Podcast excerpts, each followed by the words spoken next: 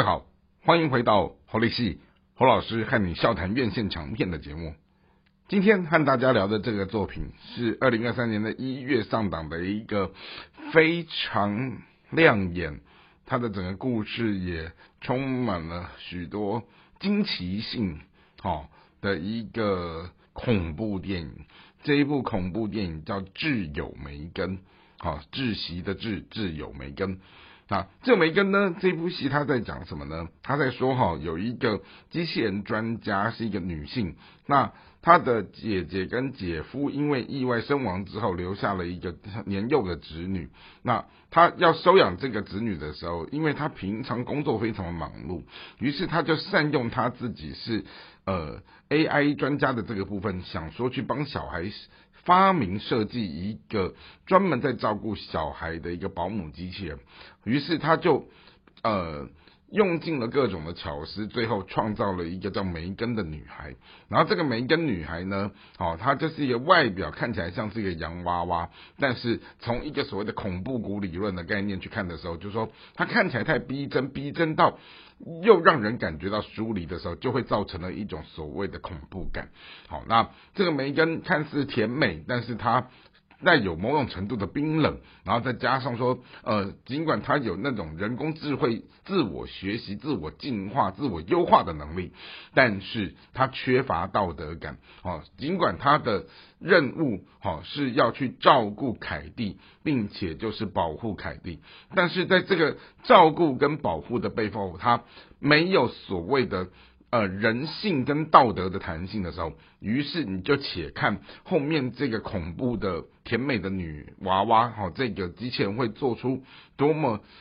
让人惊骇的这些行为跟事情，好，一旦只要谁敢靠近，谁敢伤害或谁敢对这个小主人不利的时候，好，这个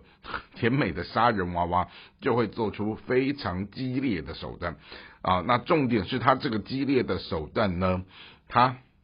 还是智慧型的犯罪，不会让任何人找到抓到把柄。好，那这也就是变成是整个戏剧的情节，他在铺陈的过程当中，警方他就开始觉得，为什么有一些离奇的杀人案的背后找不到凶手，但是好像又可以串联回来到这个。所谓的机器人专家他们的家里来，后来呢，当然这个机器人专家的公司他们的高层哦，他们也看到了这样的一个哦发明者，他用他自己的侄女哈来作为一个亲生的实验品的时候，好意外的大为成功时，他们就想要用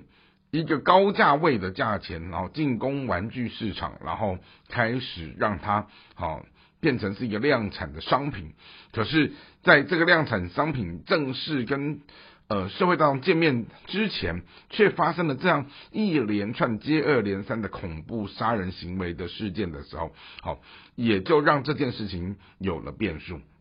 而这个非常聪明的 AI 机器人梅根，好，它有自我一直不断的优化的能力，好，就算这个创造它的人把它使。寄出了关机这样的一个停机的动作，它还是能够假装关机，但它事实上它还是保持在一个开机的清清醒状态。然后呢，它最后它杀出了整个玩具公司的重围，然后它开始展开一连串系列的报复。而在整个电影的故事的后面，我们看到了好这个聪明的杀人娃娃，好最后跟这个创造他的。这个机器人专家还有他的子女，好进入到一个人心人性的一个核心对决的时候，好，他一直认为人类背叛了他，而人类也觉得这个失控的机器人，它其实带给了人类的困扰时候，他们也想要控制它，好，然后就开始进行了一场人类跟 AI 之间的这样的攻防打斗，然后攻防打斗的天人交战之间，最后是这个。受照顾的小女孩凯蒂，她必须去评估，说我到底应该去帮助这个她很依赖的机器人，还是她应该回头去帮助她的阿姨？然后最后在这样的一个拉扯之间，她回到了人心人性，她觉得这个机器人太丧尽天良了，于是她就回头帮助她的阿姨把这个机器人给消灭掉。好，那当然整个故事看起来，呃，我觉得它的整个铺陈是还蛮惊悚的，只是在有一些细节处的时候，会显得好像还少了点什么，觉得有些可惜。但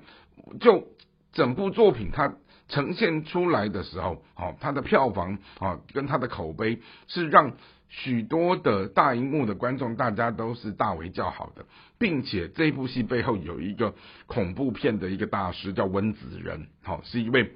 马来西亚华裔的澳大利亚导演，好，然后他将近二十年的时间，好，他连续指导了非常多惊悚恐怖的电影。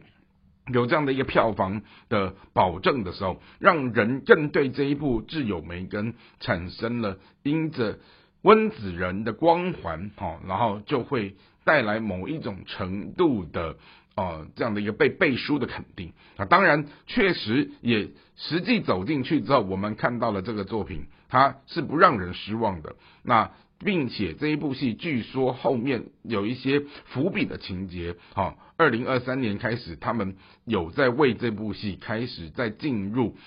撰写续集的可能性。好，那我想这个部分也是值得自由梅根好去朝圣过，好去观赏过这一部电影的呃观众朋友们，我们后续可以密切的追踪跟持续的去。期待掌握的部分，所以今天的节目也希望大家会喜欢。我们下次再会。